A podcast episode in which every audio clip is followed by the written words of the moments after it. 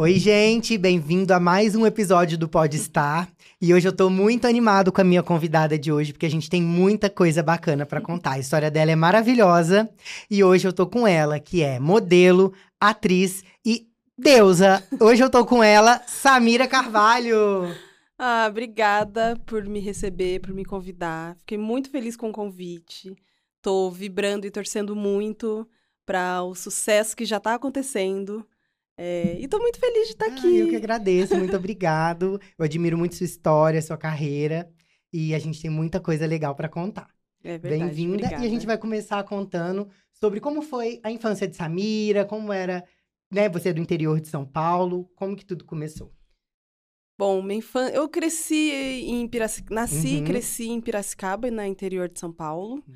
E eu morava numa rua sem saída. E todas as casas tinham, assim, três crianças. Todas as uhum. casas tinham muitas crianças. Então, era uma festa, porque a gente ficava brincando. Saía da escola, ficava brincando na rua o dia inteiro, não tinha perigo, enfim, a rua era sem saída. E as crianças ficavam todas ali, todo mundo meio que se cuidava, sabe? Os mais velhos cuidavam dos mais novos. A gente ficava um pouquinho na casa de um, um pouquinho na casa de uhum. outro. Então, foi uma infância, assim, bem ah, eu achei uma infância muito boa, assim, sabe? Muito. Tive Viva. oportunidades, é, de brincar, de viver. Uhum. Eu era muito criativa. Desde pequena, eu sempre fui muito criativa, assim. Eu acho que tá em companhia de outras crianças, é, enfim, ali podendo brincar na rua, né? uhum. né? Fazer brincadeiras. Eu também gostava de, sei lá, de soltar pipa, de correr. Uhum. Mas eu gostava de brincar de boneca com as minhas amigas e os meninos. Todo mundo brincava junto, assim. Não tinha uma, uhum. uma separação. Então era bem uma foi uma infância bem de, de comunidade, assim, Sim. sabe? De comunhão. Entendi. Entre as famílias e as crianças. Uhum. E você é, tem algum irmão ou irmã? Como que é a sua família? Eu tenho duas irmãs uhum. mais velhas, eu sou a caçula. Ah, você é a caçula. É. E aí as duas têm um ano de diferença uhum. e eu tenho cinco anos de diferença para uhum. elas. Mas a gente ficava ali também, elas Sim. eram crianças, enfim, uhum. todo mundo cresceu junto ali brincando, se divertindo. E você, é, alguma delas também era do meio artístico, ou só você que foi pro meio artístico? Não. Tudo começou a despertar do mundo artístico? Não, só eu. Uhum. Eu. Só eu fui pro meio artístico, as minhas irmãs não, apesar delas serem grandes uhum. apreciadoras, a gente uhum. troca muitas referências, elas gostam de cinema, gostam de uhum. moda. A gente gosta. Tem uma coisa em comum na, na, nossa família, né? Eu, minhas irmãs e minha mãe, que a gente gosta muito de moda, a gente gosta muito de brechó. Então, assim, uhum. se tem um assunto que pega no grupo de família, é vai ter um brechó não sei aonde. Nossa, a gente ama. Então, a gente tem. Todas em casa temos uhum. esse espírito e esse gosto artístico, uhum. assim. Mas eu fui a única que fui pra, pra carreira de modelo, de uhum. atriz e também de artesã, né? Que eu tenho uma marca Sim. de roupas de crochê e tricô. Sim. Mas desde pequena eu já tinha esse esse jeito assim de que sei lá, de ia que ia ir artista. pro mundo, é. de que ia ser artista e que ia ir pro mundo e tal. Uhum. Eu me lembro de quando eu era bem pequena, sei lá, eu tinha 7, 8 anos. Eu ia na casa da minha tia, que era vizinha da gente, uhum. e eu descobri que ela tinha um guarda-roupa na edícula da casa dela. Ficava sempre fechado.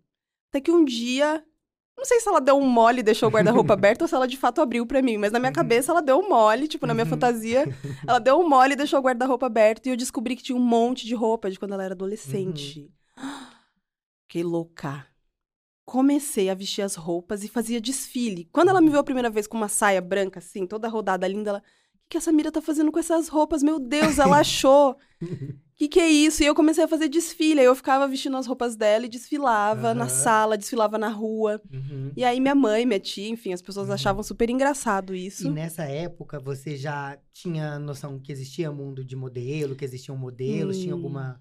Não, referência? não, eu acho que não, porque não. eu era bem pequena. Uhum. Eu tinha, sei lá, uns oito anos. Sim. É, mas. Bom, mas aí, enfim, Sim. eu ia dizer que naquela época quase não tinha referência de modelo uhum. negra, né? Ou de alguma figura que eu pudesse me identificar Sim. como modelo, ou uhum. atriz, ou apresentadora de TV. Assim, era bem escasso dessas representatividades na TV, Sim. né? E na mídia, e na moda. Então, mesmo que eu tivesse noção, pelo fato de eu não me ver uhum, representada, não ver a minha mãe, minhas tias uhum as mulheres que eu conhecia representada, então eu também não me senti, não, não fazia essa conexão, eu Sim, acho, perfeito. sabe? Mas eu gostava, eu nem sabia por que, Uhum. que eu gostava, mas eu gostava de desfilar, eu ficava louca. Quanto mais diferente era a roupa, mais eu queria brincar. Uhum. Gostava de pintar, gostava de desenhar. A aula de educação artística na escola era a aula que eu mais gostava, e eu fazia vários desenhos, assim. Eu sempre fui muito. Ah, aprendi a trançar meu cabelo sozinha, com Aham. Bem pequena também, porque Uhum. essa era uma responsabilidade que a gente trocava ali em casa, né? A mais Uhum. velha trançava o cabelo da mais nova, que trançava o da mais nova, porque minha Uhum. mãe e meu pai trabalhavam, então a gente ficava em casa, então a gente se cuidava. Uhum. Só que eu lembro que as minhas irmãs puxavam muito meu cabelo e era um sofrimento. Uhum. Aí eu aprendi a trançar o cabelo com talvez seis anos de idade. Eu já trançava meu cabelo sozinha. Sim. Que eu vejo também como um- uma veia artística, sabe? Como uma Sim. expressão artística, né? Total. Você fazer coisas com as mãos, assim, trabalhos manuais, trançar, costurar, pintar, maquiar, desenhar. Uhum. Então, eu acho que, diferente das minhas irmãs, eu sempre tive isso muito aflorado, sabe? Desde pequena. Entendi. E daí, conforme você ia, né, brincando de desfilar e vestir roupa e Uhum. tal, eles viram essa possibilidade? Falou, a Samira leva jeito? Como foi? Não, não foi assim, não. eu acho que le- levou um tempo ainda Tá. pra essa possibilidade Uhum. aflorar, assim, ou ser encarada como uma possibilidade. Uhum. Mas minha mãe e meu pai sempre me deram muita liberdade pra expressar essa criatividade, assim. Eu lembro que eu gostava de costurar, então minha mãe sempre, quando eu ia pra casa da minha avó nas férias, Uhum. a minha avó trabalhava numa confecção. Sempre que eu conto essa história, eu fico assim muito mexida, assim, porque eu Sim. acho que foi aí que tudo começou a fazer mais sentido, assim, que eu comecei a entender o meu gosto. Uhum. E aí a minha avó trabalhava numa confecção e ela costurava tapete de retalho, tipo uns tapetes assim, com umas bandeirolinhas assim, uns triângulos. Ela costurava triângulo por triângulo e fazia um tapetão. Uhum. E aí, uma vez eu fui passar as férias lá, e ela percebeu que eu gostei de, de brincar com aqueles retalhos. Eu ficava separando por cores, separava por texturas, separava por tecido com brilho, tecido sem brilho, tecido com Uhum. elastano, tecido de algodão. E eu brisava naquilo, parecia que eu tava na Disneyland, assim. Uhum. E aí, toda vez que eu ia passar as férias lá, ela levava um sacão de retalho. Uhum. E era a minha felicidade. Tipo, por um dia eu não queria sair de dentro daquele quartinho separando os retalhos. Sim. E comecei a costurar fuxico. Minha avó me ensinou a fazer fuxico, que é uma florzinha de tecido Sei. redondinha. Você passa a linha com a agulha na borda, puxa e vira uma florzinha. Você Uhum. pode fazer roupa, Almofada. almofada, tapete, enfim, o que Sim. você quiser. E aí minha mãe falou: olha, interessante, porque a Samira gosta disso, né? De costurar, de desenhar, de roupa, de tecido. Uhum. E aí ela começou a me dar cada vez mais liberdade pra, pra brincar com isso. Tipo, eu era bem pequena, mas eu já usava uma agulha. Agulha, uma Uhum. criança pode se machucar, Sim. mas elas confiavam, eles confiavam que tava tudo bem. Então, depois disso, dessa, dessa fase da minha avó na confecção, é, as pessoas falavam muito pra mim na rua que eu, era- eu já era alta, né? Eu Uhum. tinha, sei lá, 11, 12, 13 anos, eu já tinha 1,78m, eu acho. Uhum.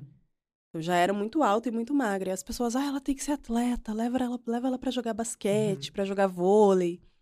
Eu, ai, mas eu não, não era muito do esporte, Uhum. sabe?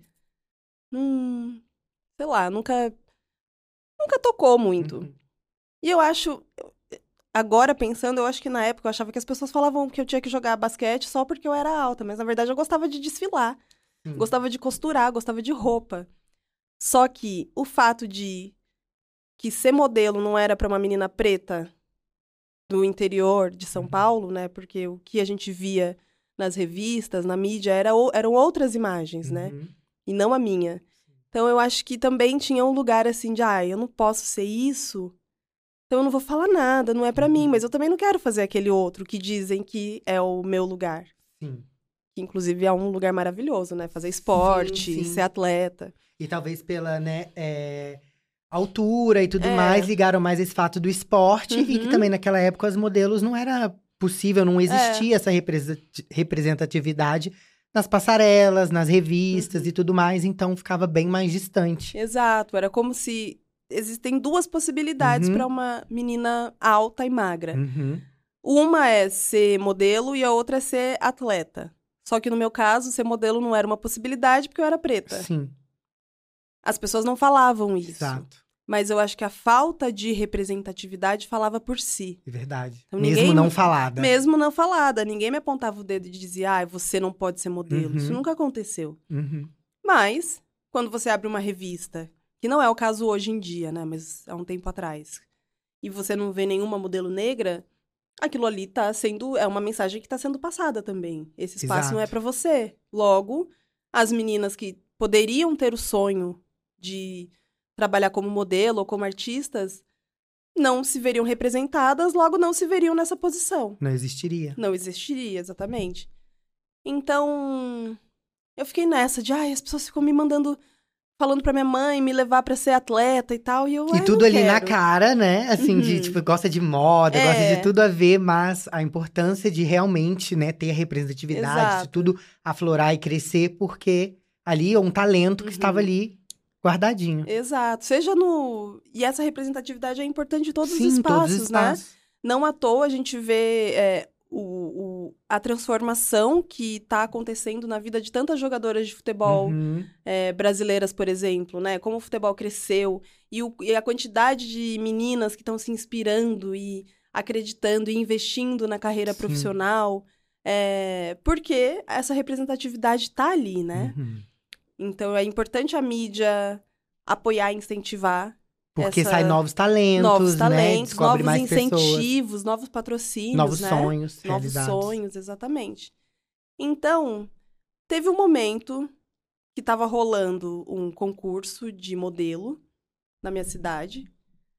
E aí alguém falou pra minha mãe: "Olha, sua filha não quer ser, não quer jogar basquete, né? Mas e se ela tentar ser modelo? Tá rolando um concurso, tal, passa em tal loja Uhum. e pega a ficha de inscrição e tenta". Aí minha mãe chegou em casa. Isso, você tinha quantos anos, mais ou menos? Eu tinha 13. 13, tá, perfeito. Minha mãe chegou em casa e falou: Olha, Sá, fulana me falou desse concurso. Você quer participar? Eu. Ah! Acho que lá no fundo já brilhou alguma Uhum. coisa, sabe? Eu, ah, quero, claro que quero, vamos, se vamos me inscrever e tal.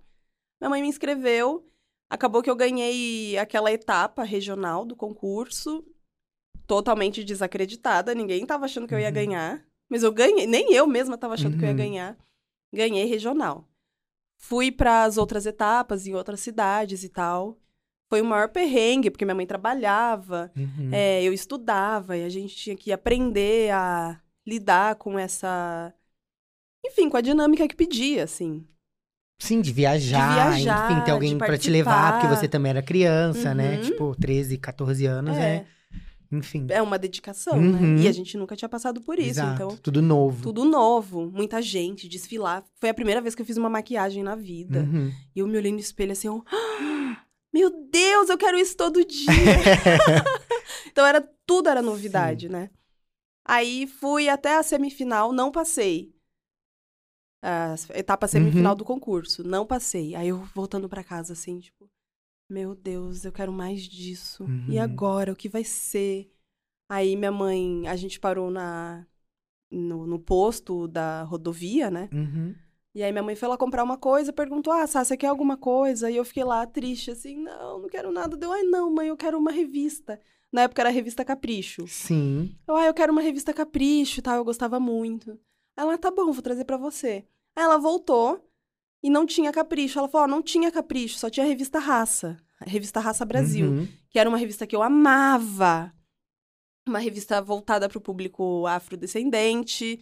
Todo mundo era negro na revista, Uhum. quem escrevia, quem editava, quem modelava. Então era a, era a revista dos sonhos. Sim. E antes disso eu tinha falado para minha mãe: mãe, um dia eu vou ter uma fotinho 3x4 nessa revista. Uhum. Aí ela, ah, tá bom. mas achou bonitinho, eu vou ter, mas eu acreditei. Uhum. E aí não tinha a revista Capricho, né? Ela voltou pro ônibus. Uhum. Mas tinha a revista Raça. Dela, olha, não achei, não achei capricho, mas achei a revista Raça. Uhum. Eu, ah, tá ótimo. Adoro também. Aí quando eu olhei pra revista, tava lá. Primeiro concurso Garota da Capa, da revista Raça. Eu, Ah. mãe! Concurso de modelo da revista Raça, eu vou me inscrever. Aí minha mãe, minha mãe conta que ela pensou, meu Deus, vou começar tudo, Tudo de, de novo. Aí cheguei em casa, Uhum. e faltava pouco tempo pra encerrar as inscrições. Cheguei em casa, peguei as fotos que eu tinha. Eu lembro que era uma foto assim, tinha um guarda-roupa, um monte de creme em cima, toalha pendurada, sabe? Bem. Uhum. Era uma foto que eu fiz lá, não tinha muita noção do que precisava pra mandar pra esse tipo de concurso. Aí eu peguei essa foto, que eu tava toda arrumada, mas o cenário tava Sim. engraçadíssimo. Mandei. Passou um tempo. Como foi? Passou um tempo, aí a gente recebeu um telegrama. É, porque naquela época não era rápido assim, que É. manda um e-mail já tem a resposta. Hora de era Não. carta. Telegrama. Telegrama. Eu tenho o telegrama guardado até hoje. Falando que eu tinha selecionado. Eu tinha ficado entre as cinco finalistas Uhum, do concurso da, da revista Raça. uhum. E que eles iam entrar em contato pra me levar pra São Paulo pra fazer as fotos que faziam parte do, dessa última etapa. Uhum. No dia do meu aniversário, de 14 anos, foi o dia da viagem. Cheguei em São Paulo, a gente fez as fotos. Também produção linda, Uhum. equipe maravilhosa, inclusive uma equipe que eu trabalho até hoje. É, Fotógrafo, maquiador, produção de moda, toda aquela coisa assim. E eu e minha mãe, a gente tava assim, embasbacadas. Foi demais. Muito... Vamos colocar a foto dessa Aham, da, da, da... no podcast. Tá Vou bom. colocar essa imagem. Quero ver que eu nunca vi também. Aham. Eu e minha mãe, a gente assim, meu Deus, que presente divino, assim. Minha mãe chama Divina. Uhum, Que presente divino, no dia do seu aniversário, a gente aqui em São Paulo. uhum. É, mês passado a gente mandou uma fotinho e agora a gente tá aqui fazendo, pa- participando dessa etapa Uhum. do concurso e tal. Acabou, voltamos pra, Piraci, pra Marília na época. Eu Uhum. morava em Marília com a minha família. Chegou lá, eu tava voltando da escola, um mês depois. Chego em casa, tava minha família toda no portão assim, tentando fazer uma cena, tipo, meio com uma cara assim de. Ai, meio uma cara meio triste. Eu já cheguei, meu Deus, o que aconteceu? Aí todo mundo, ai, é porque a gente tem uma notícia pra te dar. e eu, ai, o que, que aconteceu? Você ganhou o concurso! Você vai ser a capa da revista. Nossa, eu consigo lembrar como se fosse hoje, assim, a minha Uhum. felicidade, sabe? De... Sim, que momento, que Um- história. E, tipo, um- dentro de você, como foi? Exatamente, foi como se um portal realmente se, se escancarou, assim. Uhum, Porque antes estava abrindo, né? Eu acho que cada etapa é, é, é para ser. Em tudo na vida, cada Uhum. etapa é para ser, é pra ser celebrada, para ser comemorada, valorizada. uhum. Então, cada etapa, né, de me inscrever no concurso da, da marca, de passar, ficar entre as semifinalistas e tal, depois ver a revista, me inscrever no concurso. Mas quando eu ganhei, foi assim, tipo, escancarou esse portal. Vai que o mundo é teu. Uhum. Aí eu falei. Aí eles falaram: e agora? Você vai fazer o quê? Uma agência entrou em contato comigo, com a minha mãe. Uhum. Então, a gente quer a Samira aqui. Você pode vir, tipo, semana que vem? Aí minha mãe, como assim? Ir pra onde? vir pra São Paulo. Aí minha mãe, como assim? Minha filha, minha filha tá na escola, minha, fi- minha filha vai pra São Paulo fazer o Uhum. quê? Como? Sozinha? Pois. Vamos, inclusive, brindar. é, a como tudo Ah. começou, essa capa maravilhosa que a gente vai colocar aqui também. Eu sei, Jean, que acho que duas semanas depois Uhum. eu já tava morando em São Paulo. Minha mãe, minha mãe fala até hoje que ela foi muito doida de deixar a filha dela, eu tinha acabado de fazer 14 anos, de deixar a filha dela vir se mudar pra São Paulo atrás de um sonho. Sim, mas ao mesmo tempo foi maravilhoso porque ela te apoiou, Exato, né? foi a melhor Graças coisa a que ela isso. fez, é.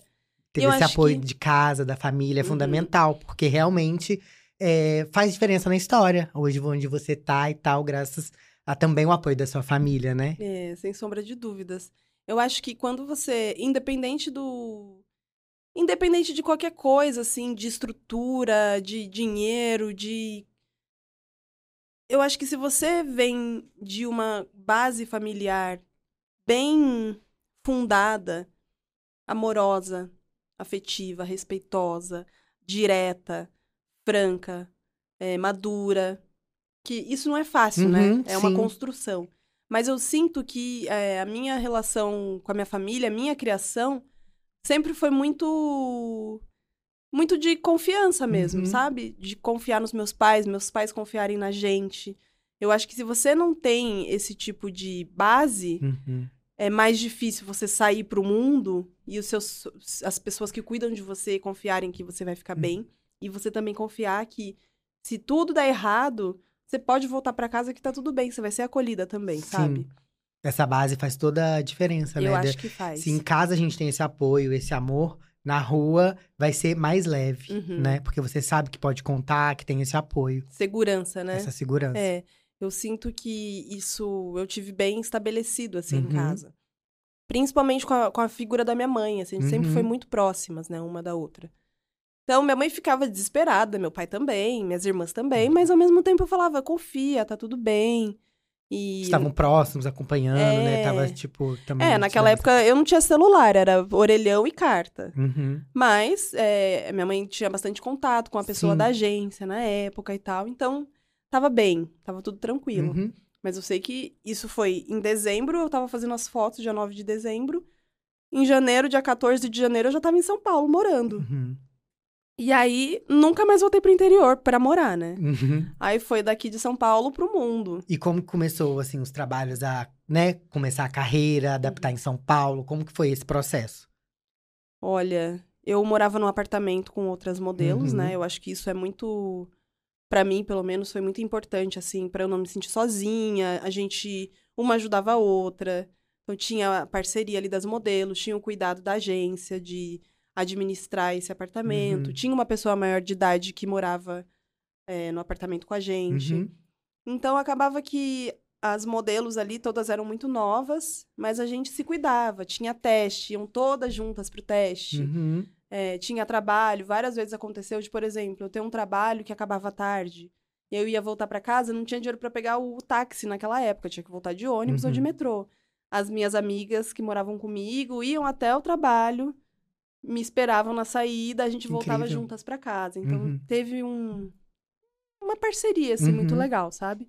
Mas eu lembro que o primeiro trabalho que eu fiz em São Paulo, ah, e depois no mês seguinte eu já comecei a fazer trabalho para a revista Raça, mas aí já como modelo profissional. Sim. Então teve o, o primeiro mês que eu fui a capa da revista, depois eu já estava fazendo os editoriais de beleza, Uhum. editorial de moda, fiz vários, assim, lindos inclusive. Mas o primeiro trabalho maior que eu fiz, eu acho foi Que você sentiu assim, tô começando a, a. Tá fluindo. Como, foi esse? eu acho que foi um desfile Uhum. na casa de criadores. Uhum. A estilista se chamava Cecília Echenique. Nossa, lembrei o nome. Cecília Echenique.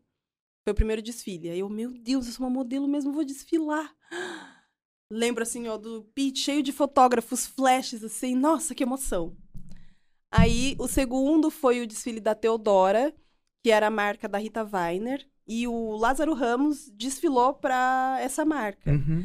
E eu assim, meu Deus! Quanta gente fashion, quanta gente famosa eu tô desfilando aqui. Foi muito emocionante, eu Uhum. adorava. Primeira vez que eu pisei na passarela profissionalmente, falei, nossa, eu amo isso. Me joguei, eu era ousada, assim, eu desfilava, fazia carão. As pessoas Sim. falavam, gente, onde foi que ela aprendeu isso? Eu é, aprendi lá desfilando as roupinhas da minha tia.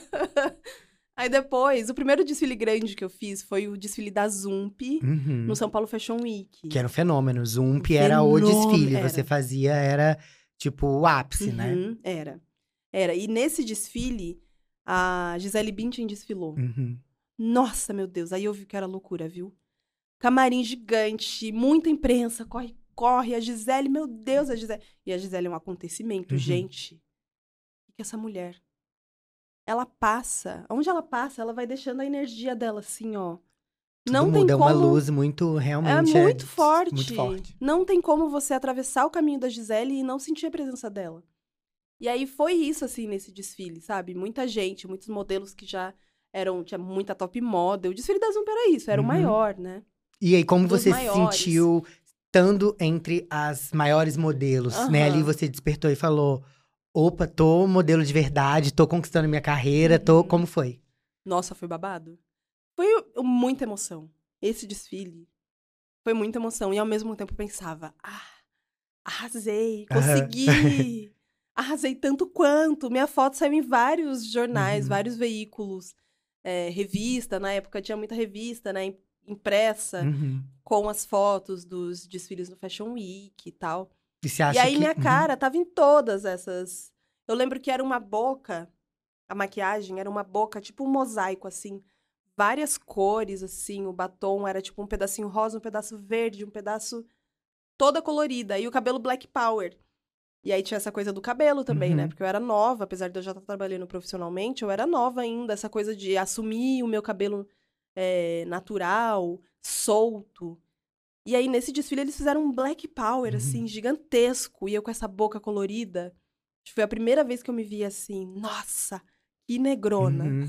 Sim. E tinham mais é, modelos pretas também na passarela, nesse desfile, ou você, se você, né, recorda e tal? Porque você veio de uma época onde Uhum. você foi pioneira, né? Uhum. Você era, assim, muitos desfiles. Naquela época, você era praticamente a única na Uhum. passarela. Tiveram, depois foi, né, chegando Carmelita também, Uhum. mais ou menos na mesma época, vocês juntas.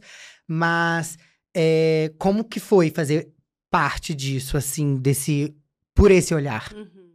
É, nesse desfile específico, eu acho que tinha mais uma modelo negra, que era a Anabela, maravilhosa. Uhum, sei.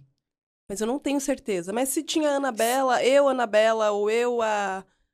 Mais, mais Uhum. uma modelo ou outra, ou eu, a. Emanuele de Paula, ou eu, a Rojane, ou eu, a Sim. Carmelita.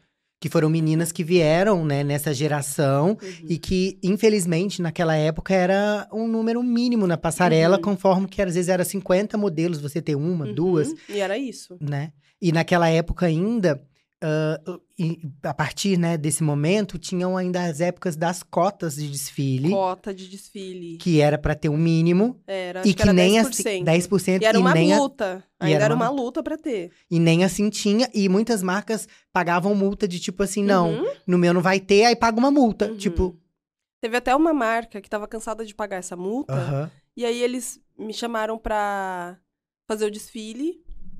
Só que um tempo antes, é, teve uma polêmica que a pessoa que representava essa marca falou que é, os funcionários dela, as costureiras eram negras, os funcionários que trabalhavam no serviço eram negros e tal. Então, logo ela valorizava os negros. Pra que, que precisava ter modelo negro na passarela? Aí me chamaram pra fazer o Uhum. desfile depois dessa polêmica. Eu falei, olha, eu sinto muito, mas a declaração já foi dada. O que, que eu vou fazer lá, sabe? Eu não quero. Não faz sentido pra mim nesse momento me colocar nessa situação. Eu vou me sentir mal, vou me sentir constrangida. Não acredito nessa, nesse discurso. Sim. E tô aqui batalhando e lutando pra melhorias e não pra conivências. Uhum, perfeito. Né? E aí eu não fiz o desfile. Sim. Optei por não fazer. Sim. Mas era uma. Foi um processo, assim, da- das cotas. é, que eu acho que foi imprescindível para começar uma abertura do mercado para modelos negras. É, mas era bem desgastante lidar, sabe? Sim. Óbvio, algumas marcas tinham uma abertura maior, tinham uma intenção maior de trabalhar, de ampliar os horizontes, de deixar o preconceito e o racismo de lado, ou de refletir sobre é, esse racismo institucional, né, que a Uhum. gente ainda vive no Brasil. Então, algumas marcas tinham intenções positivas, é óbvio, mas outras Uhum. tiveram mais dificuldade para se adaptar. Sim. Então, a- as cotas foram importantes para isso, sabe? Para colocar todo mundo para essa discussão. Gente, a realidade do Brasil é essa, a realidade da moda é essa. A moda é importante, a gente tá aqui fazendo um trabalho profissional que muda vidas, é uma indústria gigantesca que gera emprego, que gera referência, que gera inspiração, enfim, que gera vestimenta para as pessoas. Então, a gente precisa dialogar isso Sim. de maneira adulta, né? Com responsabilidade. E isso tudo veio super recente, né? Esse olhar e essa oportunidade que realmente fizeram olhar para a diversidade, ter essa inclusão. Já falando isso de coisa de cinco anos para trás. E olhe lá. Então, assim, né? Você veio de uma geração que realmente é, lutava para ter esse espaço, lutava para vocês estarem conquistando o que vocês conquistavam pelo talento de vocês. Então, como que foi é, nessa época? Você tinha uma noção disso? Digo assim, pelos seus Hum. 16, 17, 18 anos. Eu acho. É uma pergunta que interessante, assim, porque outro dia. Antes, eu acho que na época eu tinha noção da importância do, da nossa presença ali, dos nossos posicionamentos, cada uma da sua forma, é, modelos negras, né? Uhum. As agências também. Uhum. Mas eu acho que eu só fui entender mesmo a dimensão disso de um tempo pra cá, sabe? Então, olha a importância disso, né? Realmente É. se falar e tudo mais, Uhum. trazer até as próprias pessoas que estavam vivendo, às vezes, ou algo de preconceito, ou algum Uhum. racismo, enfim, algo desrespeitoso, de olhar pra isso com, não, isso não era certo, né? É, eu acho que a gente foi se educando Uhum.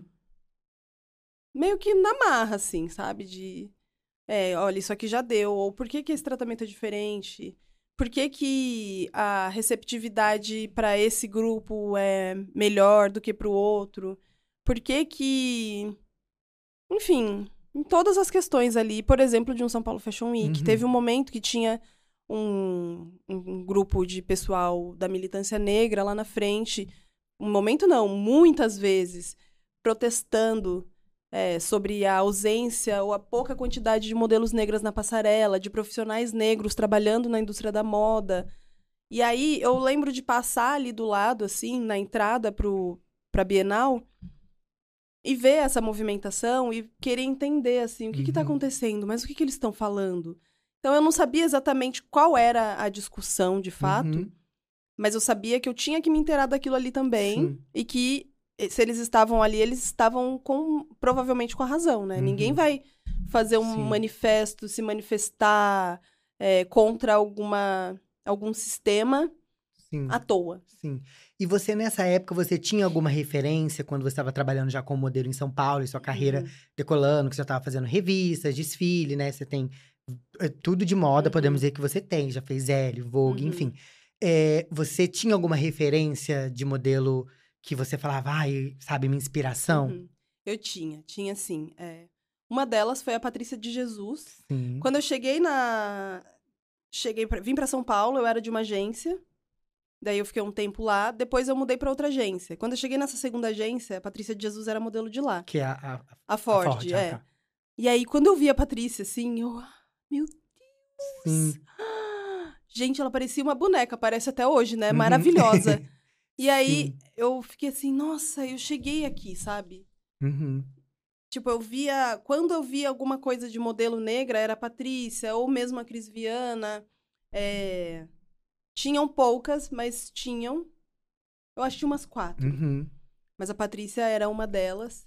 A Alexia Byron, que é de. Ela é- mora em Salvador agora. Então, eu tinha referências dessas, Uhum. mulhe- dessas modelos, mulheres maravilhosas, que assim, se eu ralei aqui nessa cidade e na moda pra persistir, elas então que vieram antes de mim, Sim. meu bem, só aplausos pra elas, assim. E além disso, tinha a Alia Kiwek, estrangeira, né? Uhum. Kiwek, que eu, meu Deus, maravilhosa. E a Naomi Campbell, que não tem o que dizer, né? Uhum.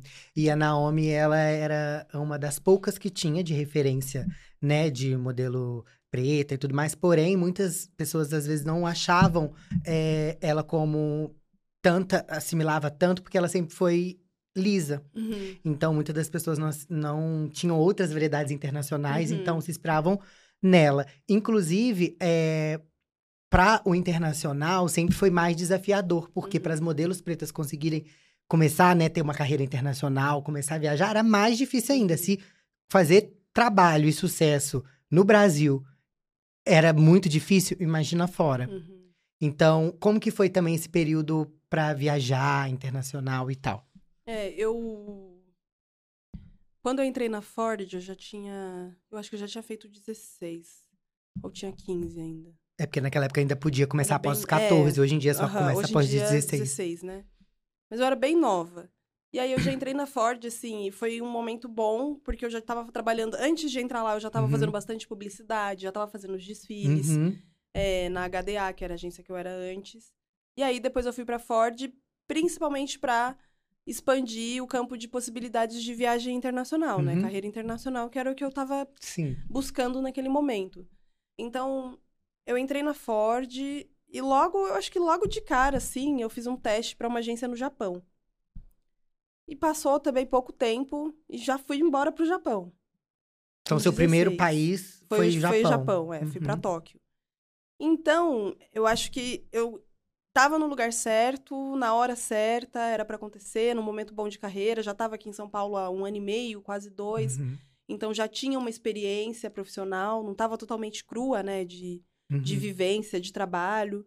Então, eu já tinha experiência. Então, logo que eu entrei, e o internacional da Ford também muito competente, tinha os bons contatos e tal, já fui. Fiquei no Japão quase dois meses. Voltei, aí já fui. Como que foi no Japão, sua primeira Fui viagem fazer internacional? desfiles, era semana de moda Uhum, e campanhas, assim. uhum. Foi bom, foi muito. Gente, o Japão é, é maravilhoso, é um lugar assim que. É, é realmente é outro mundo, assim, Uhum. é tudo muito diferente. E também foi um choque, né? Porque até então eu ficava aqui no Brasil, e aí eu não sabia falar inglês, e fui pro Japão. A sorte era que eu morava num apartamento com outras modelos brasileiras. E aí a agência lá também levava a gente pros castings, Uhum. levava pro trabalho, assim, a gente não precisava fazer muita coisa sozinha. Pelo menos nesse primeiro Uhum. nessa primeira experiência.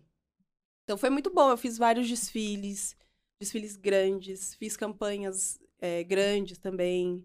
é, Como foi pegar sua locais. primeira campanha grande assim fora? Como foi? a primeira campanha, eu acho que foi lá no Japão mesmo, para uma marca que. Como chama a marca, gente? Depois eu até voltei Tá. pra lá pra fazer de novo, Hum, incrível. depois de uns anos. Mas E do Japão depois você foi para? Depois do Japão, eu fui pra. Aí voltei pro Brasil. Comecei a fazer uns trabalhos no Chile. Eu ia pra lá fazer lojas de, eh, campanhas de loja de departamento. Uhum. Fui várias vezes, eu acho que umas quatro vezes, assim, seguidas. E aí depois eu fui pra Nova York. Tudo no mesmo ano, assim. Uhum. Fui pra Nova York, fiquei em Nova York bastante tempo, assim, uns vários meses direto.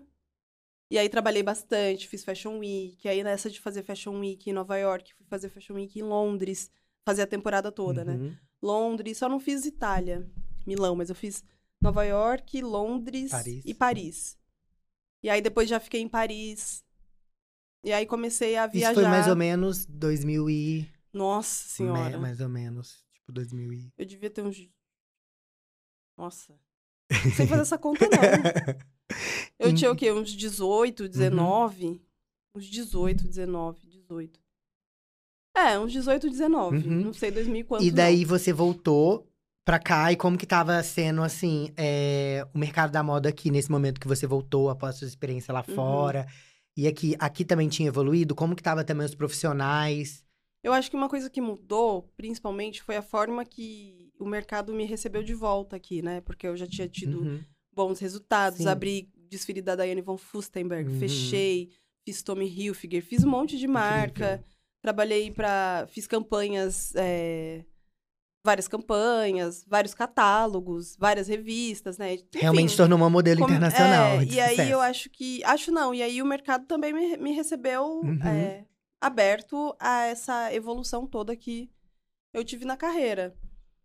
Mas eu não sei dizer se nessa época, tipo, quando eu comecei a viajar, se já teve um uma diferença, assim, no mercado, sabe? É, digo até de expandir também, é, né, evoluir é, mentalmente Uhum. as, as histórias de preconceito Uhum. e tudo mais, porque, enfim, se a gente vive até hoje na moda várias né, situações de racismo e preconceito, imagina naquela época. E Uhum. eu lembro que você veio de uma época também que mal tinha maquiagem para as peles Uhum. negras.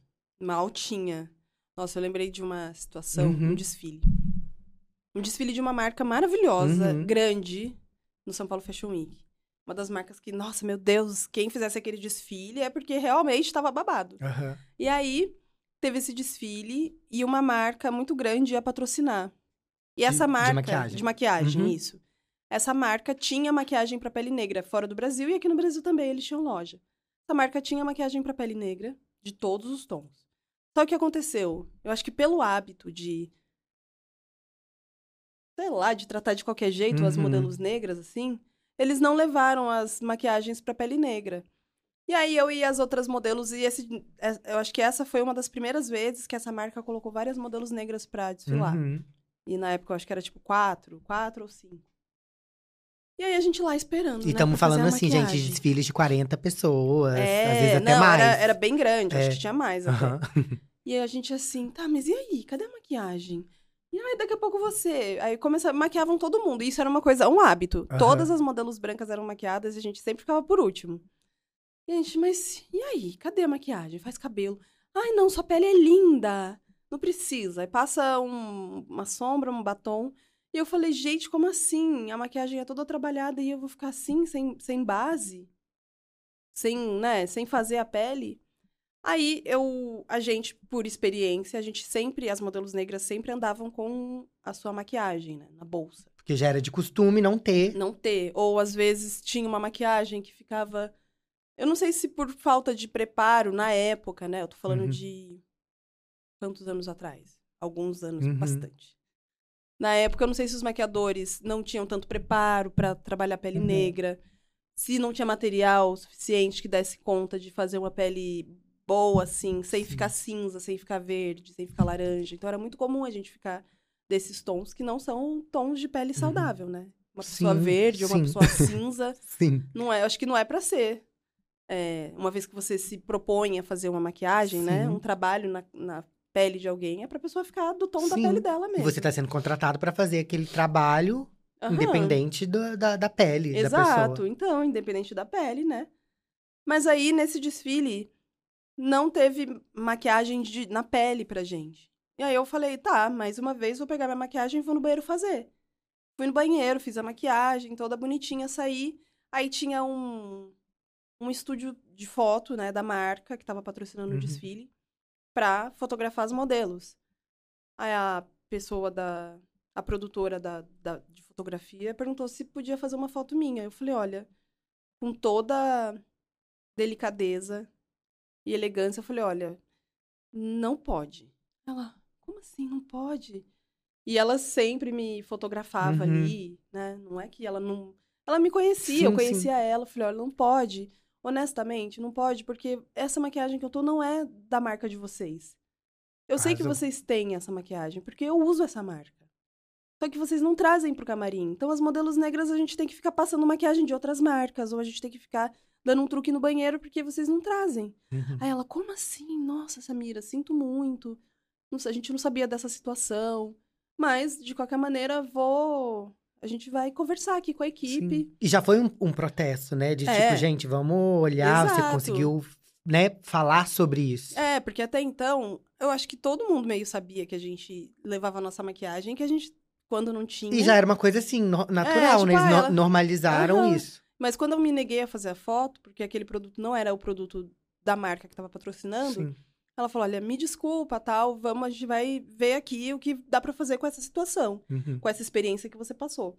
Aí no dia seguinte tinha o kit Samira, que era um estojo com vários. Um estojo de plástico com vários compartimentos, e cada compartimento tinha um tom de base de pele negra. Todos os tons de base de pele negra que aquela marca poderia ter, Uhum. eles botaram naquele kit. E aí todo o desfile, a partir daquele momento, passou a ter o kit de maquiagem, que era o kit Samira, mas era o kit de todas as Sim, peles sim. negras. Todas as modelos negras, então, poderiam ser maquiadas. Então foi uma forma de. Eu não tava pensando em fazer um protesto. Sim, sim, mas Eu só você... tava, assim, cansada de passar por aquele tipo Exato. de experiência e precisava fazer alguma coisa é, de maneira efetiva. E de uma forma que você foi super sutil, elegante, mas Uhum. deu seu recado e conseguiu, de uma forma ou de outra, mudar Uhum, melhor. Exatamente. Então teve resultado, sabe? Uhum. Eu acho que a minha forma de me, me posicionar quando precisava, né, naquela época, quando precisava me posicionar mais Diretamente? podemos dizer? diretamente, é, era geralmente assim, sabe? Eu, eu procurava falar com a pessoa, procurava mostrar um outro ponto de vista, ou reclamava sobre uma, uma necessidade que não estava sendo suprida, mas sempre de uma maneira mais. É, Não sei se. Não, não vou dizer nem educativa, mas é. Uhum. Não sei qual é a palavra. Você fez história não só nas passarelas e frente às câmeras, Uhum. por trás também. Porque Sim. quando eu falo que você é pioneira e tudo mais, por essas também, essas posições, né? De você falar quando precisar, você ter que posicionar Uhum. e lutar por algo de fazer Uhum. uma diferença. E em outras histórias também, em alguns momentos que você já passou, que você notou e presenciou algo que não estava sendo legal, você muitas vezes teve que. Não, isso não tá legal. Ou às vezes se retirar do ambiente, ou não vou trabalhar com essa pessoa. Uhum. né? É. É, eu acho que mesmo quem não queria ou não sabia que estava se posicionando, Uhum. estava, sabe? Estava. Era um momento da moda muito. que é, esse tema, né? É, racismo, ausência de modelos negras, invisibilização das modelos negras, dos profissionais de moda, ele era um, tava muito em pauta. Então uhum. não tinha como fugir disso, Sim. sabe? E aí é, eu era muito chamada para dar entrevista. Sempre que tinha que uhum. falar, todo dia, todo desfile eu tinha que dar entrevista sobre esse tema. Uhum. E às vezes eu falava assim, meu Deus, lá vai eu falar de novo. Mas ao mesmo tempo eu pensava, mas eu tenho que falar, né? Sim. né? E se as pessoas estão me perguntando é porque elas querem saber. Sim. Então o que, que eu vou falar? Como eu vou falar, sabe? Eu preciso. Se estão vindo até mim para ouvir a minha opinião sobre determinado assunto, vou aproveitar essa oportunidade para me colocar, para expressar, para pedir, para justificar, uhum. para cobrar para denunciar. Uhum. Então, é, por vários momentos, assim. Eu e as outras meninas negras sim, também, sabe? Não tava sim, sozinha. Sim. Mas a gente tinha que se posicionar. E você tem notado essa diferença hoje? É, se você tem notado essa diferença, né, no nosso meio, tanto da moda uhum. quanto da uhum. publicidade, com, quando você começou, mas essa importância da, re, da representatividade, do movimento da diversidade, da inclusão, o que, que você tem uhum notado tem sido realmente efetivo? O que, que você tem percebido? Nossa, eu acho assim, sem sombra de dúvida, sabe? Demorou muito para isso acontecer, mas eu acho que de entre 5 e 10 anos para cá, a gente tem outro mercado uhum. no Brasil. Tem muita coisa para melhorar, Sim. né? Muita coisa que ainda precisa ser ajustada, mas foi uma mudança que demorou para acontecer, mas quando ela veio, parece que realmente virou uma chave, sabe? Uhum. Você vê hoje todas as publicidades, pelo menos, têm representatividade de corpos plurais, né? uhum. né? É, revistas de moda Sim. têm olhado e, ampliado o campo de possibilidades, uhum. a, a, imagem do que é fashion. Sim. Quem é o corpo fashion, né? Quem veste essa moda? Esse, essa moda é para quem? Eu acho que essas discussões e, e, e essas mudanças estão mais efetivas. Sim. A gente consegue ver, né? Você abre Sim. uma revista, sei lá, uma revista Vogue e você vê modelos que você não veria há 10 Exato. anos atrás, de maneira alguma. Né? Uhum. Né? Mesmo nos. Para além dos editoriais, quem escreve as colunas, os textos, os textos que são abordados, a publicidade também, tá? Tanto que antes, o, aquela coisa de família de margarina, todo mundo sabia o que era. Era uma família. Na margarina só era representada uma família branca. Sim. Hoje em dia, a gente vê, ou essas marcas concorrentes, é, a gente vê. Família. Era Margarina ou Doriana? Ah, enfim. Acho que é, enfim. É. Que, Mas tipo, era tão. Da, Sim. Era tão pré-estabelecido quem representava aquela marca que a gente conhece essa expressão. Exato. Isso virou, virou uma, expressão, expressão, né? Então, acho que hoje em dia, é, com certeza, sem sombra de dúvida, a gente evoluiu muito. Uhum. A gente, enquanto sociedade, né? Enquanto é, indústria que produz. Uhum moda, publicidade. E isso beleza. tanto para é, as cores, né? Uhum. Da, da, das raças, quanto também dos corpos, uhum. né? Hoje em dia não precisa mais de ter aquele antigo padrão que é. tem que seguir as medidas. Hoje em dia as pessoas podem trabalhar, os modelos trabalham com diversas medidas, uhum. né? Então não tem exatamente aquela exigência e o modelo consegue trabalhar e ter uma carreira independente de, de, de qual sua numeração, enfim. É, nossa, isso eu acho que também é uma. É uma grande vitória, assim, né? Porque eu, quando era adolescente, eu sempre tive.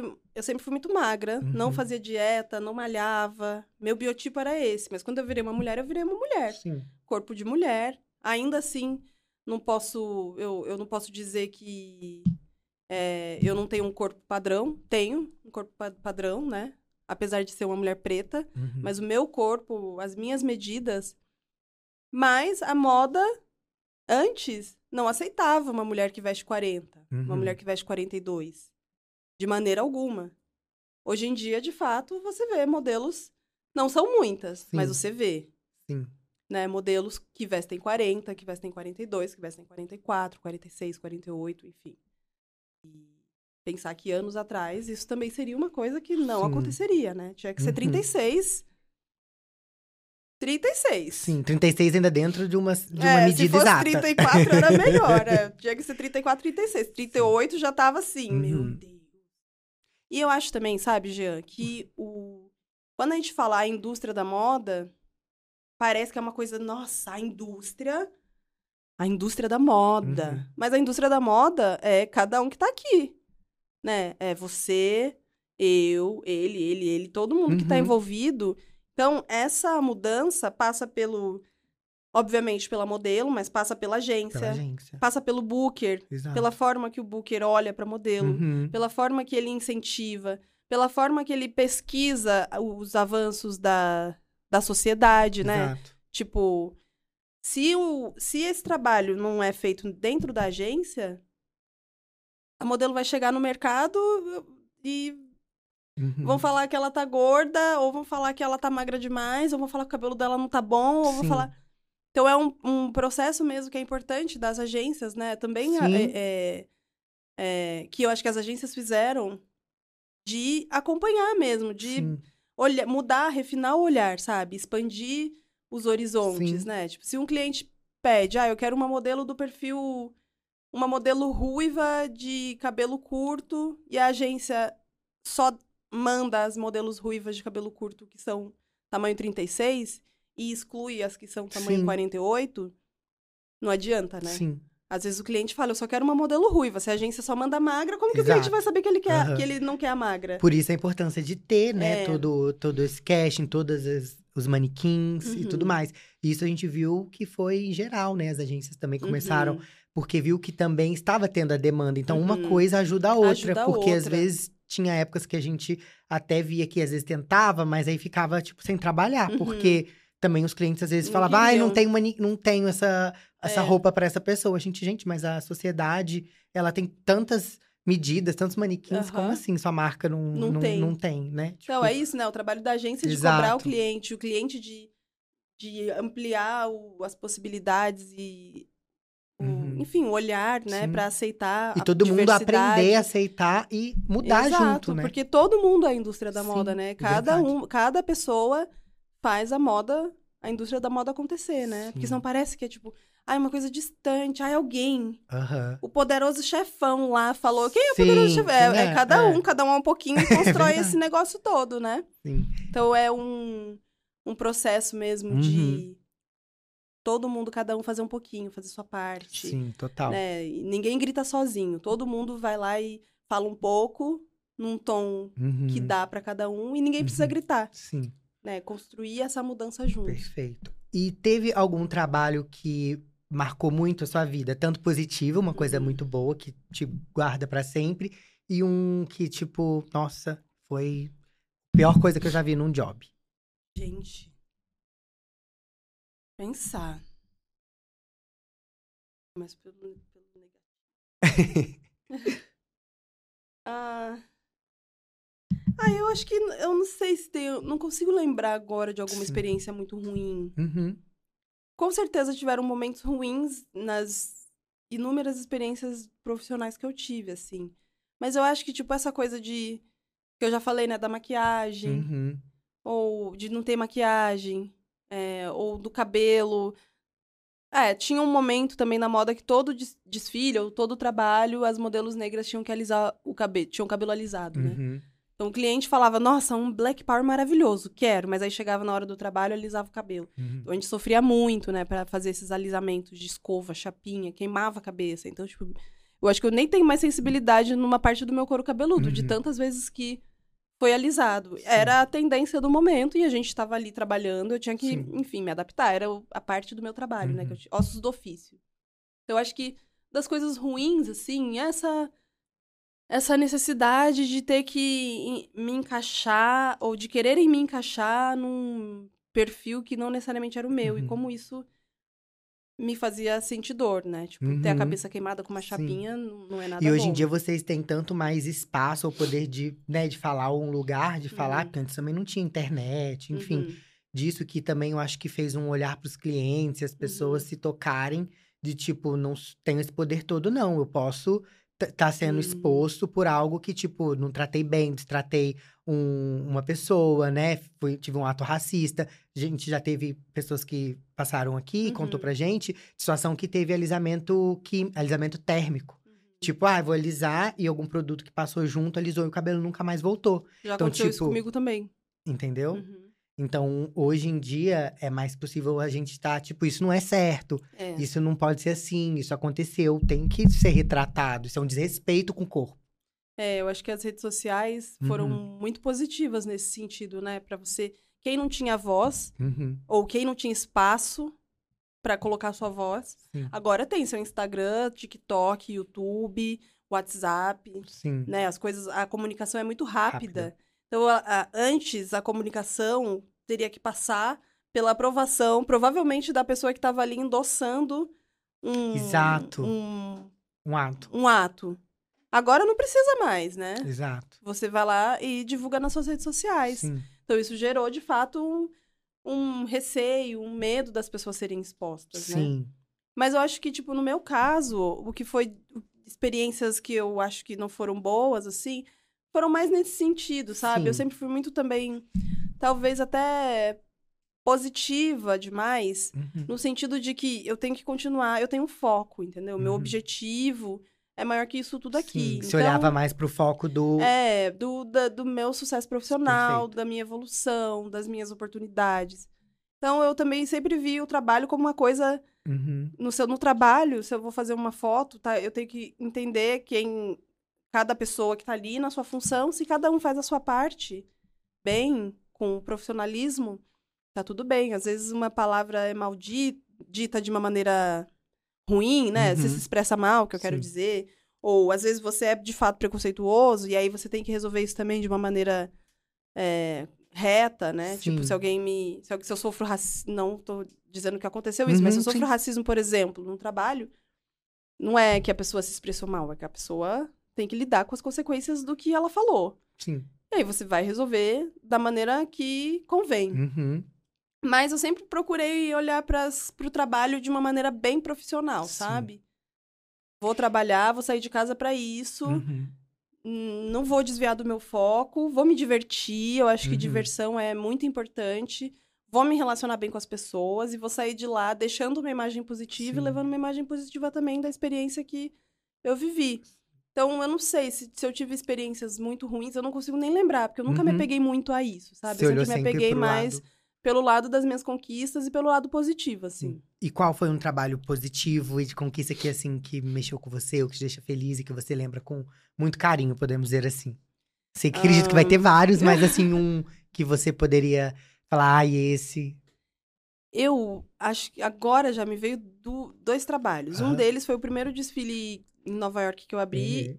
e fechei, que foi o desfile da Diane von Furstenberg. Maravilhosa. É, na minha primeira temporada de moda lá, eu abri e fechei esse desfile e ela, quando ela me viu assim, ela me recebeu com tanta doçura, sabe? Uhum. Tanta leveza. Eu fiquei, eu saí de lá meio sem saber direito o que, tava. Eu pensei, ué, gente, em meio a essa correria tanto toda, porque quando você tá numa semana de moda fora, você faz muitos testes por dia, prova de Sim. roupa, sobe, desce, metrô. Nossa, é uma correria. E aí, quando eu cheguei lá pra fazer o teste, parecia que eu tava assim, numa outra atmosfera, sabe? Uma Uhum. outra vibe. E aí depois a agência me falou que eu peguei quando eu cheguei no desfile, que aí tava a Alec Weck. Uhum. Falei, meu Referência, Deus, a Alec ícone. Weck, todas. Carolina Kurkova, Uhum. todas as modelos supermodels estavam nesse desfile. E aí eu não sabia que eu ia abrir. Uhum. Ele já meio falado, assim, meio tipo, ah, talvez essa roupa abra, ou talvez essa roupa feche, mas Sim. eu não sabia até o momento do desfile. Quando eu cheguei lá, as pessoas, o meu booker, você viu? Aí eu vi o quê? Quando eu olhei o painel de look, falei, meu Deus, essa é a roupa que eu provei. Aí eu vi meu nome lá pra Uhum. abrir e pra fechar. Nossa, foi uma coisa assim, uma experiência. Além da energia do desfile, você abrir e fechar é o É, ápice, é né? o É ápice. momento, assim, que realmente é muito importante É. na carreira de vocês. E além da- do momento também, Uhum. né? De viver e aproveitar. E ainda mais com todas as modelos que eu admirava ali, sabe? Foi um dos momentos que eu acho que nunca vou esquecer. Perfeito. Outro momento foi uma campanha que eu fiz recentemente. Não, nem tão recentemente, mas que eu fiz ah, esses Uhum. últimos... ano passado, eu acho. Que era uma campanha da Natura, Uhum. Do perfume Luna. E aí era uma campanha que eu contava um pouco da minha relação com as mulheres da minha família. E aí eu filmando, né, fotografando, foi lindo, a campanha ficou maravilhosa. Mas a gente fez um vídeo de making off, filma, é, falando, eu contando sobre a minha experiência, a minha relação com a minha mãe, com a minha avó, com as minhas irmãs. E foi tão emocionante, assim. Foi tão lindo. E depois o resultado do trabalho também Uhum. ficou tão lindo. E quando minha avó, minha mãe mostrou pra minha avó, ela falou que minha avó ficou, assim, super emocionada. Sim. Ela, nossa, eu nem sabia que essa Mira pensava essas Incrível. coisas. Nem sabia que essa Mira lembrava dessas coisas, assim, sabe? E aí Como eu as fui coisas lá... marcam, né? É, e aí eu fui lá pra Samira, pequenininha, que Sim. chegava na casa da minha avó de férias e Ah. ganhava aquele saco de retalhos e ficava ali costurando, sabe? E o quanto a sua avó foi importante nesse processo de construção Uhum. de você também, né? Exato. Então, esses, esses tiveram muitos, muitos trabalhos, mas Sim. como modelo, esses dois, assim, me vieram Sim. agora, sabe? Eu acho que talvez eles tenham um lugar afetivo, assim, de conquista Sim. e de afeto mesmo. E assim, mudando um pouco do cenário, né? Que Uhum. você também agora tá atuando, Uhum. tem filmes. É, conta um pouco pra gente como que foi o processo Uhum. de migrar também pra essa área de atuação. Eu fiz um. Na verdade, quando eu tinha 16 anos. Aham. Não, antes dos 16, eu fiz um curso de teatro aqui em Tá. São Paulo, porque eu era muito tímida. Uhum. E aí fiz o curso com o intuito de desinibir um pouco. Assim. E aí foi super legal e tal. Logo em seguida, eh, eu fiz um curta-metragem que chama Vista Minha Pele, que é de um diretor maravilhoso que chama Joel Zito. E aí esse curta-metragem foi para foi eh, contratado pelo governo, não sei se foi contratado, enfim, ele foi para as Uhum. escolas do governo. Eu tinha 16 anos na época e o curta-metragem tá até hoje assim, é um sucesso Uhum. nas escolas públicas do estado de São Paulo. E aí ele, a minha personagem era Sueli e ela era uma patricinha da escola. E a, a, a história do, do curto, do filme era com uma, uma, uma proposição, uma proposta de pensar a sociedade ao contrário. Então, 95% daquela, daquele colégio, que era o ambiente principal do filme, Hum. era de alunos negros e 5% eram alunos brancos. E os Uhum. 95% daquele colégio particular eram alunos negros é, de poder, um poder aquisitivo Aham. maior e os 5% eram de poder aquisitivo menor, os brancos. Sim. E aí era uma sociedade invertida. Então eu Sim. era a Patricinha, Miss Festa Junina do colégio, e tinha outra menina que era uma menina, a outra atriz que era uma atriz branca, é, mais de branca, ela fazia trança, e ela não Uhum. entendia por que que ela não podia usar trança. E aí ela, Trazendo "Ai, mas eu não vejo, da- eu não vejo, eu não vejo pessoas como eu na TV. Aham. E aí quando passava a TV, mostrava a TV, era apresentadoras negras, todo mundo era negro. Aham. E ela falava, mas eu não vejo gente como eu na TV, eu não vejo gente branca na TV. Que sociedade é essa? Então, esse filme, esse curta-metragem metragem, é, levantava essa, esse debate. Muito legal. Chama Vista Minha Pele. Incrível, a- fazendo, né, ter esse olhar Uhum. De empatia pro outro, É. né? De, tipo, se colocar no lugar, a sociedade e repensar. Uhum. Exato. E então foi é seu pra- primeiro contato. Foi com atuação, né? Com Uhum. cinema, audiovisual. Aí depois eu fiz um. Sempre gostei de Uhum. atuar e tal. E aí fiz um teste pra um filme. Passei. Anos depois, né? Uhum. Fiz um. E o filme lançou em 2018, eu acho. Tungstênio. Foi o primeiro papel como atriz principal Uhum. num longa-metragem, né? No filme, no cinema Sim. maravilhoso, assim. A gente ficou filmando lá na Bahia, em Salvador. Filmaço, assim. O Heitor Dália, que é o diretor desse filme, eu já admirava muito. Ele dirigiu o filme A Deriva, e eu assisti esse filme e ficava assim, nossa, que filme lindo! Que coisa linda! E a atriz do filme é a Laura, Laura Neiva, e eu ficava, Uhum. gente, que menina linda tal. Sim. E aí também eu pensei, ai, nossa, será que um dia, se eu for modelo, eu vou trabalhar com esse diretor? Aí o primeiro filme longa-metragem que eu faço é com o Heitor Dália. Sim. E, E, o aí, Uhum. poder também da gente, né, manifestar, sonhar, ter es- esse lugar, eu acho que também faz um sentido, faz uma conexão, mesmo que inconsciente, enfim, em algum lugar, eu acho que nada é coincidência. Que coisa, né? Porque quando eu ganhei o concurso da revista Raça, Aham. quando minha mãe comprou a revista, eu pensei: olha, mãe, um dia eu vou ter uma fotinho, nem que seja uma foto Sim, 3x4 nessa revista. E depois eu fiz a. ganhei o concurso e fui a capa da revista. Por Foi mais que vezes. 3x4. Fiz, acho que três capas da revista Raça. Sim. E aí depois eu. E também na atuação, né? O primeiro trabalho grande como atriz que eu faço, eu já tinha pensado anos atrás. Nossa, será que um dia, se eu for atriz, eu vou trabalhar com esse diretor? E aí veio a calhar que foi o primeiro diretor de cinema que eu trabalhei. Então eu fiz Tungstênio com a personagem era casada com Fabrício Boliveira, que é Uhum. maravilhoso, um ator incrível, talentosíssimo assim, lindo, maravilhoso. E aí foi quando eu vivi essa experiência, né, do primeiro filme longa-metragem, eu falei, gente, agora eu quero mais disso. Aí parece que acendeu em mim uma chama assim pra estudar, pra viver, pra conhecer outras coisas, assim, sabe? Eu Um já novo era universo abriu novo ali também a universo. possibilidade. Exato, porque eu continuava gostando de Uhum. modelar, mas eu estava há muitos anos modelando e eu estava já curiosa, sedenta por outras experiências Uhum. profissionais. Então, abriu assim, eu fui picada pelo mosquitinho do cinema. Abriu um campo de possibilidades outros e eu, e eu fiquei assim, ah, eu quero estudar isso, quero fazer mais isso, quero filmar mais, quero viver mais dessa experiência. E foi é, muito. A personagem era uma personagem difícil de fazer, muito Uhum. densa, visceral. Então, eu também tive é, uma imersão, assim, nessa pesquisa, sabe? Sobre a personagem, mas que no final foi sobre mim também, sobre Uhum. esse meu processo de é, ampliar os- as possibilidades de autoconhecimento. Uhum. Aí depois desse filme eu fiz. é, comecei a fazer vários cursos, vários cursos livres, toda a oportunidade que eu tinha de estudar, fazer curso livre, curso intensivo, curso de alguns meses, eu fazia, Uhum. é, de diferentes es- tipos, estilos para audiovisual. Uhum. É, fiz participação na novela Amor de Mãe, lá no começo Sim. da novela. Eu, era, eu fiz uma personagem que era mestre de cerimônias, que entregava o prêmio para o Murilo Benício. Então, foi muito legal também é, viver essa experiência de Uhum. filmar na Globo, sabe? É uma coisa grandiosa. Sim. E eles filmam muitas coisas por dia. E aquela cena especificamente era muita gente. Todo o elenco principal da, da novela tava lá. E também, né, de ter vindo de um lugar, de uma cidade pequena, Uhum. que geralmente era, né, Globo, são os canais Uhum. abertos que, tipo, para a família, para a cidade, tudo é em volta dessa cultura, dessa moda. Então, você tá lá, né, atuando Uhum. na Globo. Como foi? Nossa, foi. É isso. Acho que essa, to- tudo isso que Uhum. você falou, assim, define bem a sensação, sabe? De. Ao mesmo tempo, é, estou trabalhando, é Sim. uma coisa bem profissional e tal.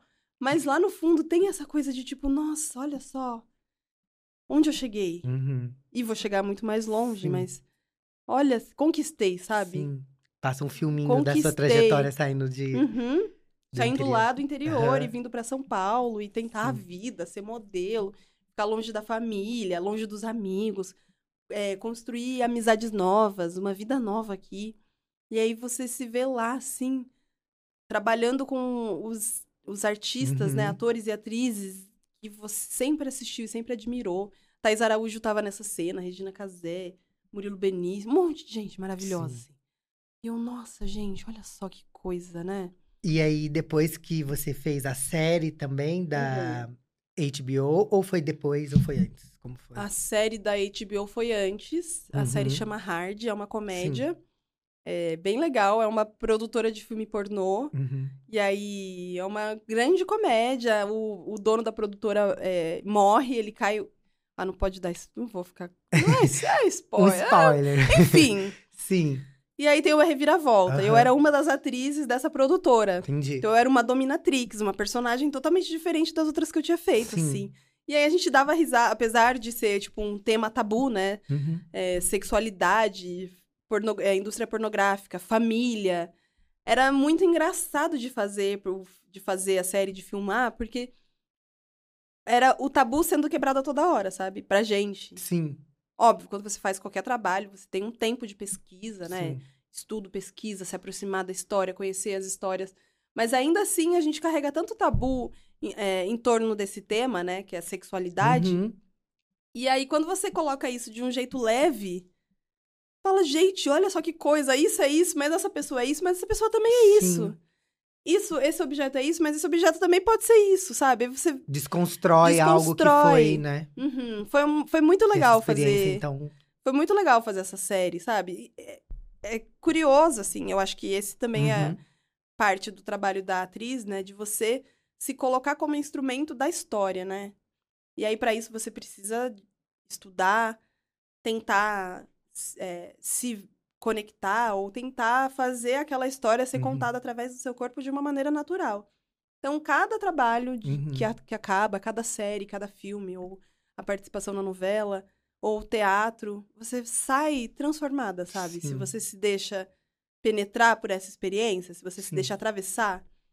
E aí eu acho que essa série foi uma das experiências assim que eu falei, gente, olha só, minha cabeça Abriu. mudou, abriu assim, sabe? Uhum. tantos preconceitos ou tantas tanta coisa que eu não conhecia, não tinha intimidade acerca desse tema, é, vivendo essa experiência. Nossa, foi muito legal. E o, o- você acha que o mais desafiador é, do mundo, né, da atuação e tudo mais, você acha que é levar um pouco da Samira para a personagem Hum. ou um pouco também da personagem mudar, assim, a vida? Que traz um pouquinho também daquilo, igual você falou, nossa, me desconstruir e tal, nunca tinha pensado por esse lado. O que, que você acha? Nossa. Eu acho que cada trabalho é um trabalho, Uhum. né? Cada papel é um Uhum. papel que pede coisas diferentes. Mas eu acho que é. Ai, não sei. Eu acho que tudo, assim, tudo, né? é desafiador. Eu gosto do desafio. Sim. Então, assim, eu acho que quanto mais desafiador, mais eu me atraio, me interesso, me dou, sabe? Uhum. Mas eu acho que tanto me doar pra personagem, quanto me deixar transformar pela passagem da personagem, é, são desafios grandes, assim. Eu acabei um filme agora, tava filmando um filme que a gente começou a filmar, O Malês, que é um filme do Antônio Pitanga. Foi dirigido por ele, ele também atuou. E aí a É gente... o pai da Camila pai da Pitanga. Camila Pitanga e Uhum. do Rocco Pitanga. Sim. A gente começou a filmar esse trabalho no meio da pandemia. Uhum. E aí, pandemia, é, Covid, né? Atores e atrizes e outros profissionais, a equipe toda que tem outras, outros compromissos, e aí tem que tentar bater a agenda de todo mundo. E dinheiro também, é muito caro fazer um Sim. filme independente no Brasil. É, então, vários fatores que fizeram esse filme precisar ser pausado, e a gente filmou uma etapa no Rio, em Maricá, e outra etapa em Cachoeira. Então também tinha o fator deslocamento, Sim. né? De cidade. Que a produção fica mais cara ainda. tudo, Uhum. nossa, e o tempo, né? Sim. As coisas vão de caminhão, é um filme de época, então produzir móveis de época, tudo é muito Sim. bem complexo. E aí a gente começou no meio da pandemia, filmamos um tempo em Maricá, pausou e a gente foi voltar a filmar mais de um ano depois. E aí a gente voltou agora, no começo desse ano, Uhum. e aí lá em Cachoeira, na Bahia, no Recôncavo Baiano. Uhum. Como foi? Gente, nossa, foi uma das experiências mais lindas da minha vida, assim, intensas. Aquele lugar, aquela cidade tem um poder, um axé, uma energia, tanta história, tanta coisa, assim. E aí a história do filme, né, a Revolta dos Malês, uma, um- uma história de, de guerra, de batalha, de pessoas que estavam ali lutando pelo seu direito de existir, pela sua religião, pelos seus afetos, pela sua Sim. existência, pela sua humanidade. Então a gente estava contando as histórias dessas pessoas. Alguns personagens existiram mesmo, outros eram fic- ficcionais. Uhum. Ficcionais? Fictícios. Fictícios. É. Outros personagens eram Sim. fictícios, como a minha, que se chama Bayomi. Aham. Esse vai- ainda vai estrear. Esse vai estrear, vai Uhum. estrear, mas a gente já terminou as filmagens. Então, fazer esse filme, a personagem era tão diferente de mim, mas ao mesmo tempo tão parecida, e eu fui descobrindo isso. é, Mas a... não tem como não sair atravessada, sabe? Uhum. Pela história da personagem, pelas vivências que a gente é, tem pra preparar per- a, a personagem, pelo contato que a gente tem com a equipe. A gente ficou mais de um mês em Cachoeira, todo mundo Imerso lá, né? imerso. Todo mundo saiu das suas casas e foi morar naquela cidade, sabe? Todo dia a gente tomava café da manhã com as mesmas pessoas. A gente chegava pra filmar, a gente encontrava as mesmas pessoas. A gente um mês de uma intensidade assim de contato com pessoas que você não conhecia ou nunca teve contato até Uhum. antes da- do, do filme acontecer. Então não tem como não sair atravessado por essas relações novas que se construíram, que se estabeleceram, É, as histórias, as, todas as, todo o processo. Tipo, nesse filme a gente fez aula de árabe, porque os personagens eram muçulmanos, então a gente tinha que fazer as rezas, a gente tinha que fazer é, os movimentos que pediam para as rezas, a gente Aham. tinha que fazer os cumprimentos em árabe. Ah, alguns personagens falavam frases em árabe. Então a gente teve que fazer muitas aulas de árabe, a gente teve que fazer muitas aulas de prosódia, né? Que é o, a forma de falar do personagem. Que aí entra o sotaque, que entra é, o timbre, que Sim. entra entonação, que entra. Enfim, a forma. Criar que tem que o construir corpo uma, do, uma da voz. vida em tão pouco tempo de uma, de uma pe- personagem, né? Uma Uhum. pessoa ali que foi envolvida uma criação É. que, na verdade, não teve, porque vocês estão interpretando, mas tem que ter, Uhum. né? Então é muito profundo. É. E criar o corpo, tipo, o corpo da voz, né, da Exato. personagem. A minha personagem, ela era uma mulher muito forte, assim, e foi pro levante mesmo, Uhum. que não tinha medo, era destemida. Mas ao mesmo tempo ela tinha outras camadas, ela era amorosa, ela tava tinha um amor, ela era ela era amiga, ela era filha, ela era mãe, ela era tudo. Então, como fazer pra dar essas nuances da personagem, sabe? Trabalhando a voz, o corpo. Então, a gente fazia aula de árabe, como eu falei, aula de trabalho de voz, aula de corpo, ensaio, é, preparação de luta, aula de capoeira com boxe e nananã. Isso tudo em tão pouco tempo, né? Tudo Super assim, imerso. é. Viu, gente? Vocês estão achando que é fácil a vida de. Tanto, né, quando ser modelo, quanto de atriz. É uma preparação, é um esforço, é uma, né, correr atrás É. mesmo. Tipo, é uma dedicação muito grande. E é uma delícia. Nossa, se É você gratificante. gosta. E aí, essa sensação, sabe? Uhum. Quando eu fiz o primeiro filme que eu falei, gente, eu quero mais disso. Porque também foi muito Uhum. difícil. Eu quero mais disso. É desse desafio. Uhum. E aí, não tem como não sair tocada, transformada, sabe?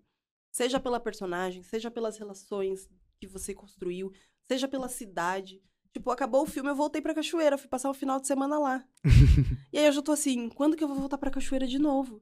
Já quero ir pra Cachoeira todo ano. Acrescentou algo na sua vida, né? Uma experiência, algo que mudou e, e agregou, né? Uhum. Me conectei com a Conectou. cidade, com as pessoas, com o lugar, com a atmosfera, com a energia, com Uhum. tudo, sabe? Isso é muito importante. E na, na parte, você também faz uma dublagem, que é na. Ah, é. Eu tenho uma personagem que chama a Nave, do Uhum. podcast A Incrível Nave Sonora, é um podcast infantil.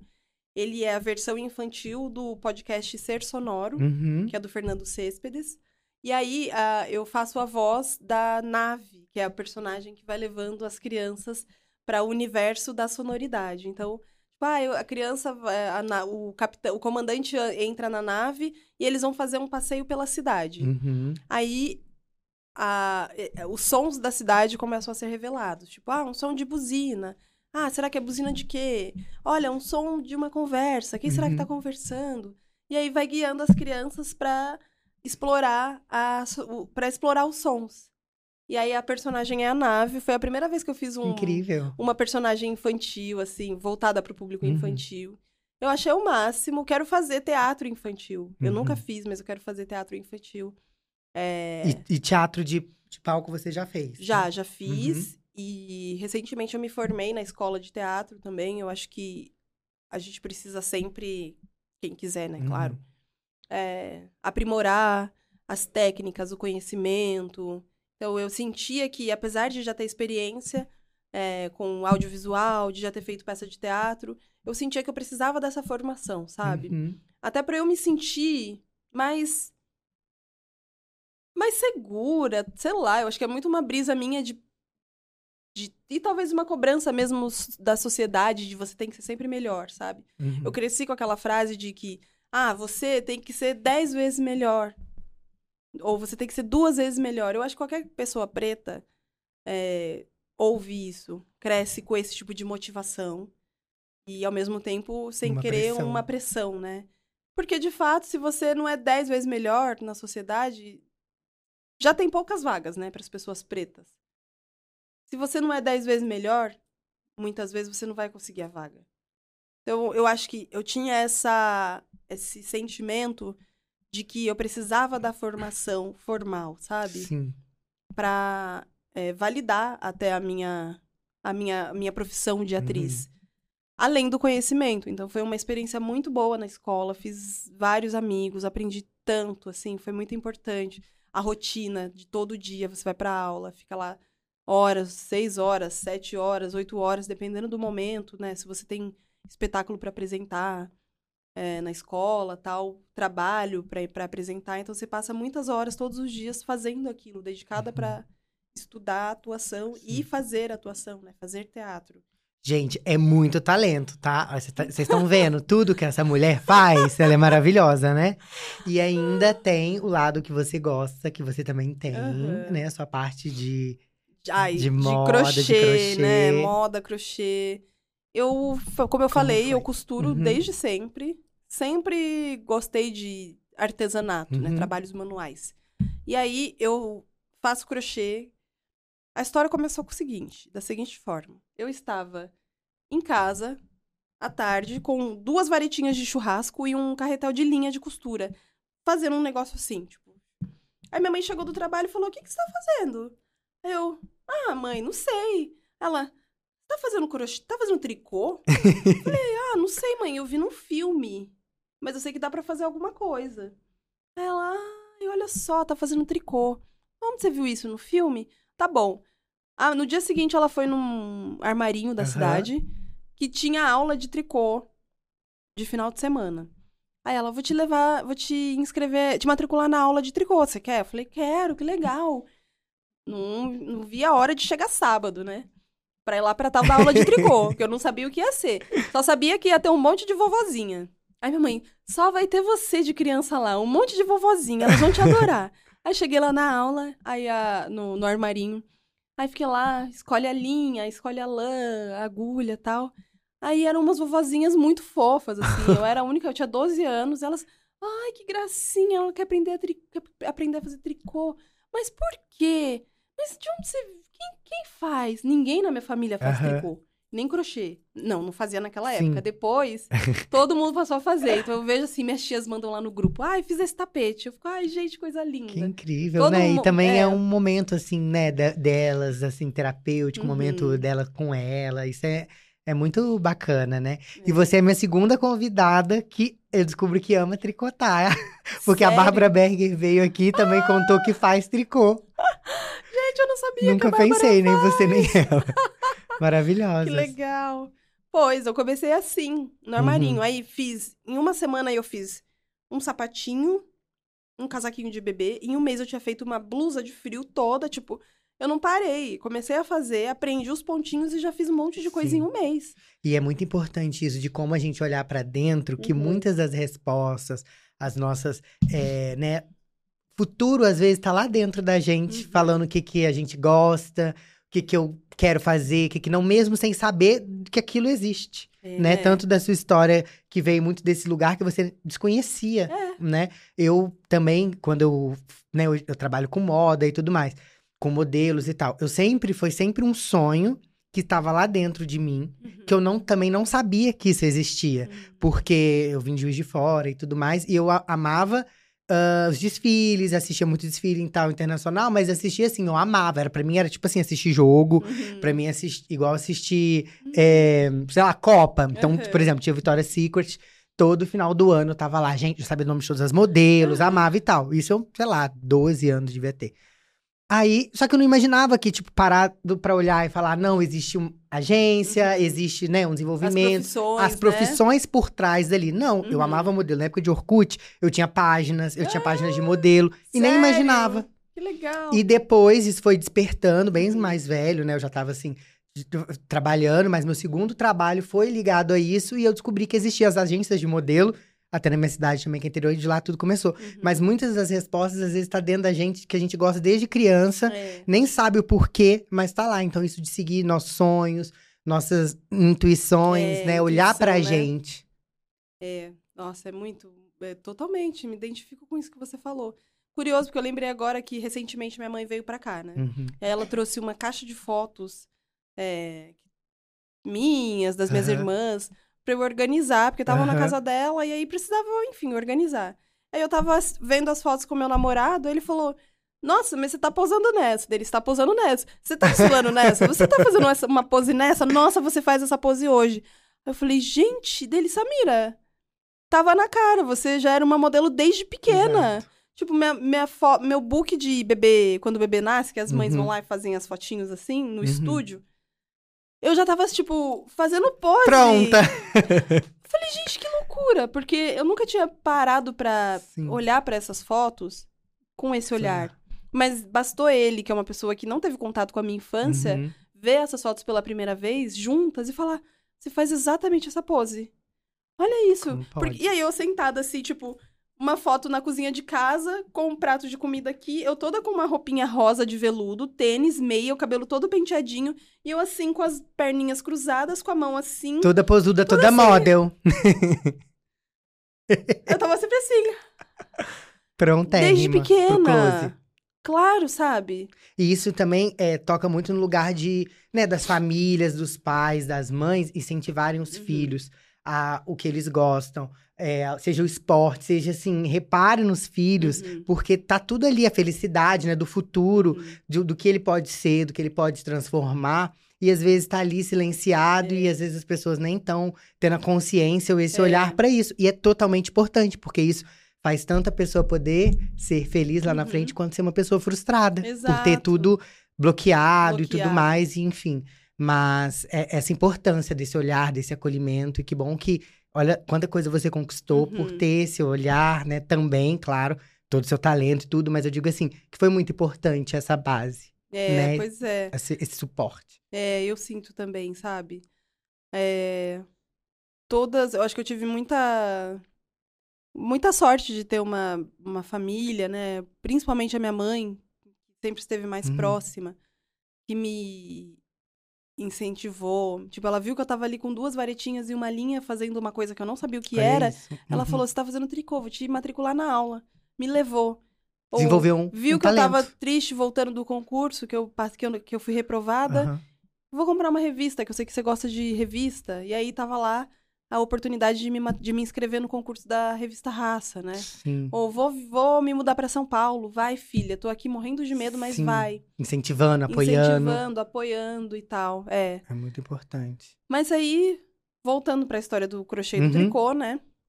Aprendi ali a fazer tricô. Depois eu aprendi a fazer crochê sozinha. Porque o tricô é o das duas agulhas e o Uhum. crochê é o- uma agulha que tem a pontinha tortinha, assim. Tá. Aí aprendi a fazer o crochê. E aí eu ficava fazendo roupas e coisas, não sei o quê, nananã. E eu ficava. Ficava tudo meio ali. As minhas amigas. Samira, você devia vender, fazer uma marca. Faz alguma coisa, você precisa mostrar para as pessoas. Uhum. E eu, ai, não, ai, que vergonha. Ai, mas eu vou mostrar o quê? E aí elas me incentivaram muito. Aí eu lembro um dia que a gente estava na sala de casa e estavam essas amigas ali. Aí elas, vamos pensar num nome para a marca da Samira Uhum. caso ela faça uma marca. Aí uma delas falou: Ah, eu acho que podia chamar Sam Bento. Porque é Samira Bento e eu acho que é um nome que é bem brasileiro. E quando você Uhum. começar a vender pra fora, as pessoas vão saber falar e tem a cara do Brasil. Eu, ah, tá bom. Aí fiz o Instagram. Comecei a postar ali as coisas e tal. E aí, no meio da pandemia, eu passei a vender muito Uhum. é, várias artistas, apresentadoras, a Astrid Fontinelli, Uhum. maravilhosa, foi uma grande incentivadora, assim, do meu trabalho, passou a comprar as peças, Incrível. divulgar, usou no Saia Justa, colocava os créditos, postava no Instagram, falando, gente, olha que roupa linda, essa roupa é da Samira, da Sambento, e me marcava, e isso trouxe um público muito grande para minha marca. Uhum. E aí, outras pessoas, é, clientes outras, né, que não necessariamente da TV ou famosas, mas outras clientes que seguiam essas, é, essas personalidades, essas mulheres, passaram também a comprar e a divulgar entre as suas, né, suas amigas, seu, seus, seus meios ali. E a marca foi crescendo, assim, de boca a boca e com o apoio e a, a- a- o apoio e o, o investimento, assim, Uhum. no sentido de acreditar no meu Sim. trabalho e no, no- no- no artesanato brasileiro dessas mulheres todas, assim, sabe? Que fizeram acontecer. E na pandemia, quando a gente tava de quarentena, não tinha, não podia trabalhar, não podia, teve um período que ficou tudo Sim. fechado, né? Eu fiquei, comecei a trabalhar muito fazendo os crochês. E eu acho que foi uma das coisas, inclusive, que, tipo, nem sei como teria sido sem, sabe? Sim.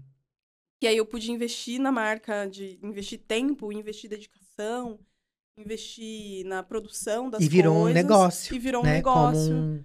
na pandemia, graças a, a essa coisa, assim, das mulheres começarem a usar, divulgar, Uhum. postar, divulgar para sua mãe, para sua irmã, Sim. divulgar na TV, no Instagram. Qual que é o Instagram? Arroba Sambento TC. Arroba Sambento é, tricô e crochê, né? Uhum. Sam de lá mundo Samira. Bento de Bento. Sam Bento. Uhum. E Sami, é, como que, assim, hoje em dia você vê a sua trajetória? O que que você ainda deseja, assim? O que que você quer conquistar? Ai, eu quero conquistar muita.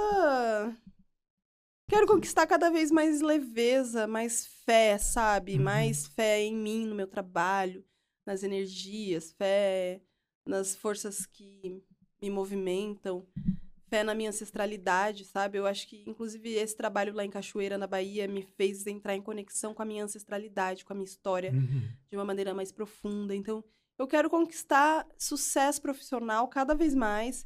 Quero conquistar desafios profissionais positivos cada vez mais. Quero fazer cada vez mais cinema. Esse Uhum. ano eu quero fazer mais teatro também. Quero fazer novela na Globo. Quero fazer novela em todos os lugares, eu acredito, sabe? Também nesse, nesse público, nessa Uhum. representatividade. É, quero fazer série. Eu acho que quero voltar a fazer desfile. Uhum. Eu fiquei bastante tempo sem desfilar, porque eu tava bastante Uhum. voltada pra minha carreira de atriz, pros meus estudos, pros crochês também, né, Uhum. na São Bento. Então esse ano eu quero voltar a desfilar. Axé, amém. Vamos Aham. arrasar. Muitos jobs, muita prosperidade. Sim. E o que você deixa de mensagem para as pessoas é, que estão começando, ou enfim, que você quiser deixar de mensagem que você possa passar para o mundo ou para as próximas gerações? Eu, a mensagem que eu deixo é que a gente tem que acreditar nessa sementinha que tá lá no fundo, assim, sabe? A gente tem que procurar ela dentro da gente e seguir, seja qual for a carreira, seja qual for a sua a sua crença, seja qual for a sua o seu ponto de partida, acreditar que o que é seu, o que é do homem o bicho não come. Eu ouvi essa essa frase da minha avó que é o que é para ser seu, uma vez que você tá voltado, atento, se permitindo se conectar é, com as suas seus desejos, suas ambições, seu foco, a coisa vai acontecer. Então é trabalhar é, em prol do seu sucesso profissional, em prol das boas relações, é, em prol de paz de espírito, Uhum. é, tranquilidade. A mensagem que eu deixo é, eu não sei nem. eu- Isso pode até estar meio confuso, mas eu acho que é. Cada um tem que buscar o seu, sabe? Se encontrar, ainda mais em tempos de internet, redes Uhum. sociais, que é tudo muito. Perfeito. A gente é totalmente atravessado o tempo todo de muita informação, tudo muito rápido, né? A gente às vezes se perde, fala, nossa, mas fulano tal, eu tal, ah, mas eu tal, fulano tal, tal coisa, mas pra pra uma pessoa tá assim, a gente não sabe. Nas redes sociais a gente só mostra Sim. o lado bonito das coisas, né? Então, sim, a gente olhar para nós, né? Os nossos olhar para desejos. os nossos desejos, olhar para nossa, para as nossas sutilezas. Eu acho que o, o, o brilho maior tá na sutileza, sabe? E às vezes não vai ser ninguém de fora que vai falar, nossa, você está arrasando, nossa, você está no caminho certo. Eu acho que é um processo que a gente tem que se permitir perceber, assim. Tá tudo bem, talvez ninguém acredite nisso, mas eu acredito, então eu vou por esse caminho aqui. Talvez é, esse caminho seja mais fácil, mas esse aqui vai me trazer mais felicidade, mais paz, mais realização, mais tranquilidade. Então, acho que é isso, acreditar, cada um acreditar em si, fazer cada um do seu jeito, contanto que seja bom para si próprio e que Sim. não seja mal para os outros. Olha, gostaram, né? Babado, né? Gente, eu- eu amei demais, amei demais, Sami. Ah. Foi maravilhoso, amei conhecer essa história. Acredito que o público vai amar. É, deixa seu Instagram para todo mundo também conhecer. Meu Instagram é arroba Samira Carvalho. O Instagram das, dos crochês é arroba SambentoTC. E. É. Eu amei, muito obrigada por estar aqui com a gente hoje. Tô muito feliz. E você curta, compartilha, assine o canal e obrigado por estar com a gente nesse momento, nessas histórias e até o próximo podcast. Um beijo.